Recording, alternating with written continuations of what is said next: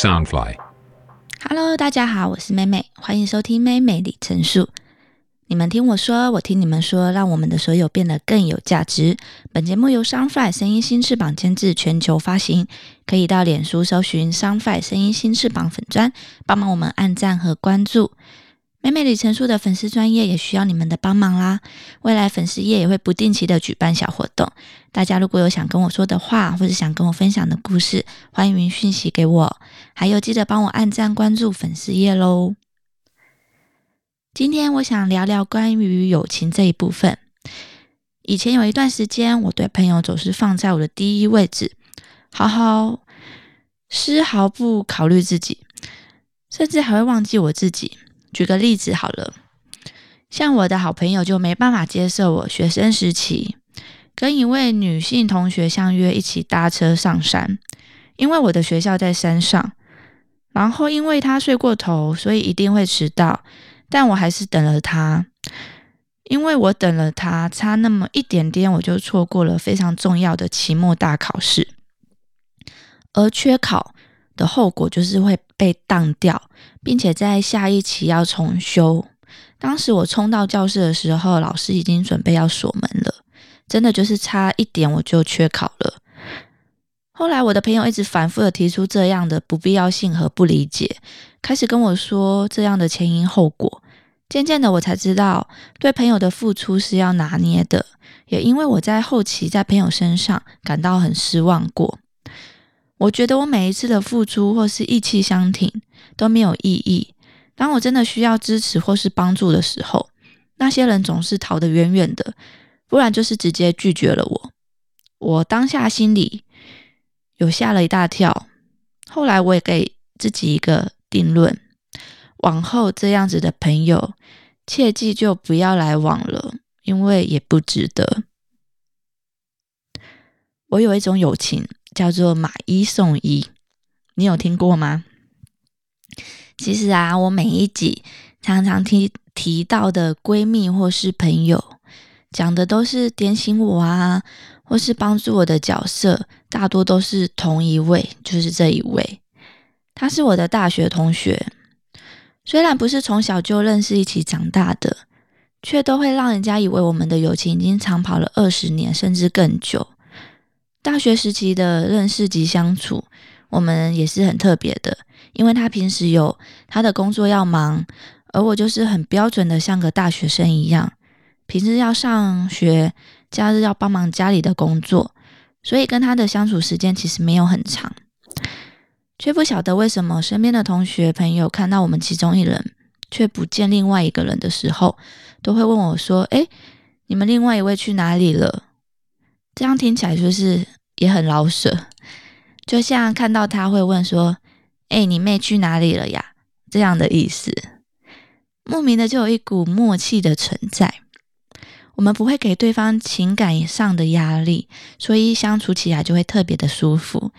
也因为他身高比较高啦，所以我们走在一起的时候，也常常被认被被外面的人认为我们是亲姐妹，我是他的亲妹妹。刚好我们有同性，这个缘分上辈子不知道是什么样的发展，我们有讨论过，我是非常的好奇，也很想知道的。说到了默契，我记得有一年我们还是大学生的时候，当天是跨年夜，因为当时男朋友要工作，没办法陪我跨年，我就跟着他还有他的朋友一起在家里跨年。我们当时玩个游戏，像是比手画脚，要猜出敌对画的图，然后用比手画脚的方式让同队的队友猜对答案。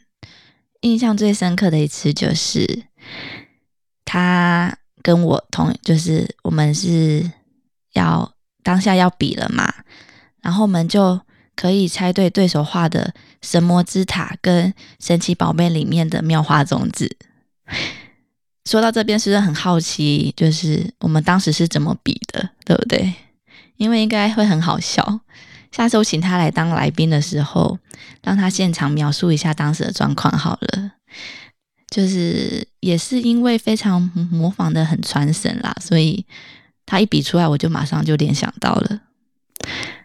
说到了玩游戏，你们知道我大学时期超级风靡，就是 iPad Touch 的，那时候刚出来，所以就很红嘛。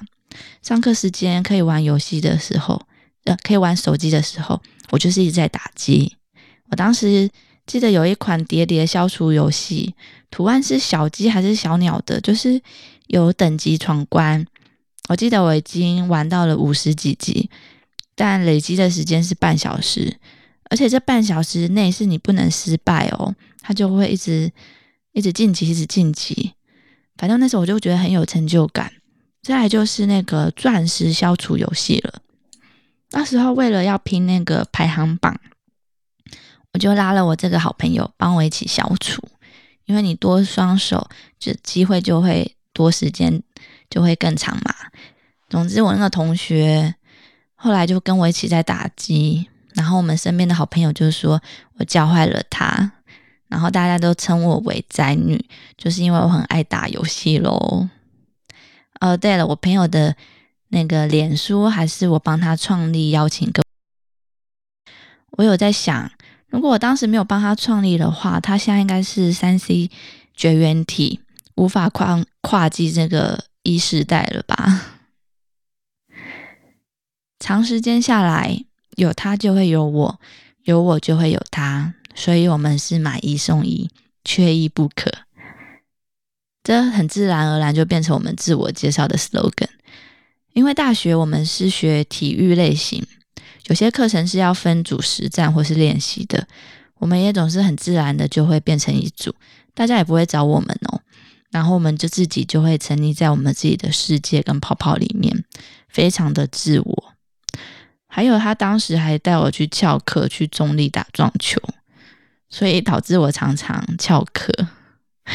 好啦，其实也是我自己爱翘课，但是我们都是很顺利，应届就是该该毕业的都毕业了，这样子没有耽误到。有时候会想，应该是个互补吧，所以我们会那么要好，而且他的想法比较有理，所以我是很信任他，也是很真心付出的，是真的为朋友好，替我担心。想让我变得更好，这些事真的都能感受到跟体会到的。我觉得这一段的友情很难得。你说朋友之间都不会吵架的吗？不太可能。我没有吵过架，但真的算得出来。有时候是误会，不然就是当下的情绪影响口技不好。但其实很快就翻页了，就过去了。我们认为没有什么事情跟感受是不能直接跟对方说的。我知道有很多朋友之间是没有办法，担心对方会心里不舒服，或是面子的关系等等。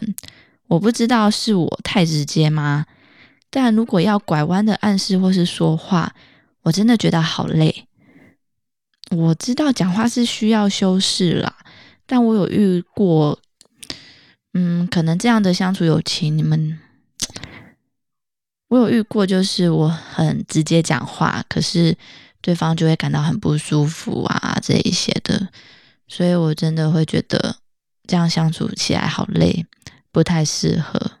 但买一送一这一位，让我真的觉得相处上很放松自然。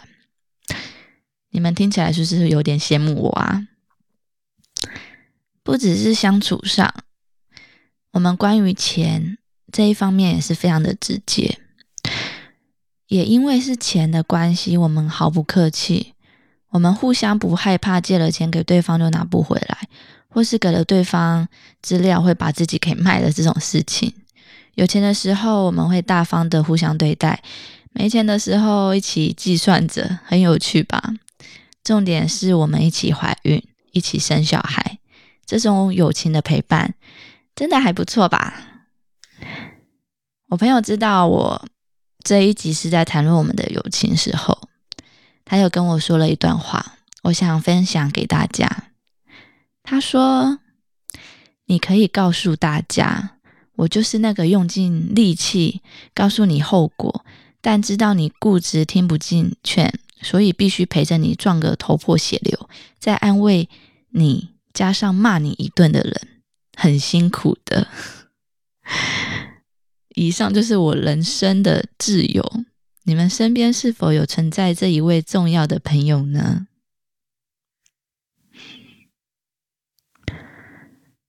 再来，我想分享一件，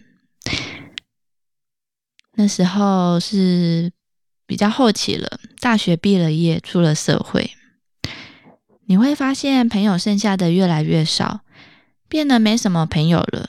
这听起来是让人有点惊恐的事情，但其实也还好，只是有时候，毕竟还是会想要分享跟讲话热闹的时候。你就会发现，你的手上名单每一次就那几位，或是约来约去会来的就固定名单。我有个群主，他永远都留在我的手机跟心里。这名称改了很多次，从少女时期到现在的妈妈时期，它叫做三位妈咪及两位少女，不外不外乎就是五位一起从大学认识到现在的闺蜜团，已经有三位母亲了。剩下的两位少女看着他们身边的三位妈妈，不知道感受是什么。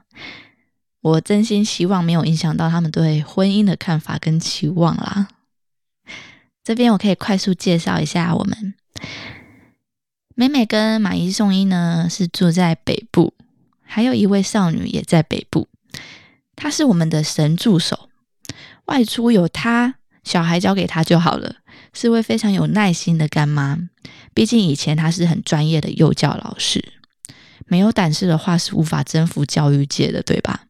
这位干妈前几年也在国外工作，近期因为疫情回到了台湾。我刚好也是因为生了孩子，所以我们今年相聚的时间变得非常的多，相处的时间也变长了。其实我觉得疫情让人悲伤及发生很多不好负面的事情，但转个念，其实也让我们多了很多。陪伴相聚的时间。再来一位干妈，她在桃园。这一位充满勇气及知道自己要什么的少女，现在人不在台湾，她在英国。而且他毅然决然要前往英国的时候，就是疫情悄悄已经变严重的时候。当时我们有希望他不要过去，毕竟未来这种事情都不好说。但还好，他现在的状况不是让我们担心的，只是相隔这么遥远，我们很挂心，也很想念他。而且前几天我才知道，他在英国下班的时候，在路上被人家包围抢劫，是很担心的。但我们没办法在第一时间在他身边给他实质上的帮助，其实我们心里也蛮难过。希望他会有好的发展，但也希望他能快点跟我们相聚。告诉大家一个秘密哦，这位少女的梦想是想要生一打的小孩，有没有觉得超级无敌伟大的？但因为她还是个少女啦，所以我可以理解她这个梦想。总之，我希望他现在在英国都要平平安安的。最后就是最南部的高雄妈咪了，这位是我们其中。最前卫的，他最早结婚，最早生小孩，一男一女，恰恰好，却也是让我下定决心不想生男孩的开始。还记得前面提到，为了初恋啊，气到快窒息、羊巅峰的朋友吗？就是他了。现在他是我们里面最厉害的哦，带两只，还能工作，还有副业兼职的妈妈。虽然他在南部，但也是重要、缺一不可的。身边让你感到神奇的友谊，然后一辈子都在的情感，经过了许多风雨，当你有困难或是变得不堪奇怪时，他们都会在你身边拉着你，陪着你。这就是我的闺蜜团，我有他们感到非常的幸福。我是妹妹，带你看我的世界，我们下回见，拜拜啦。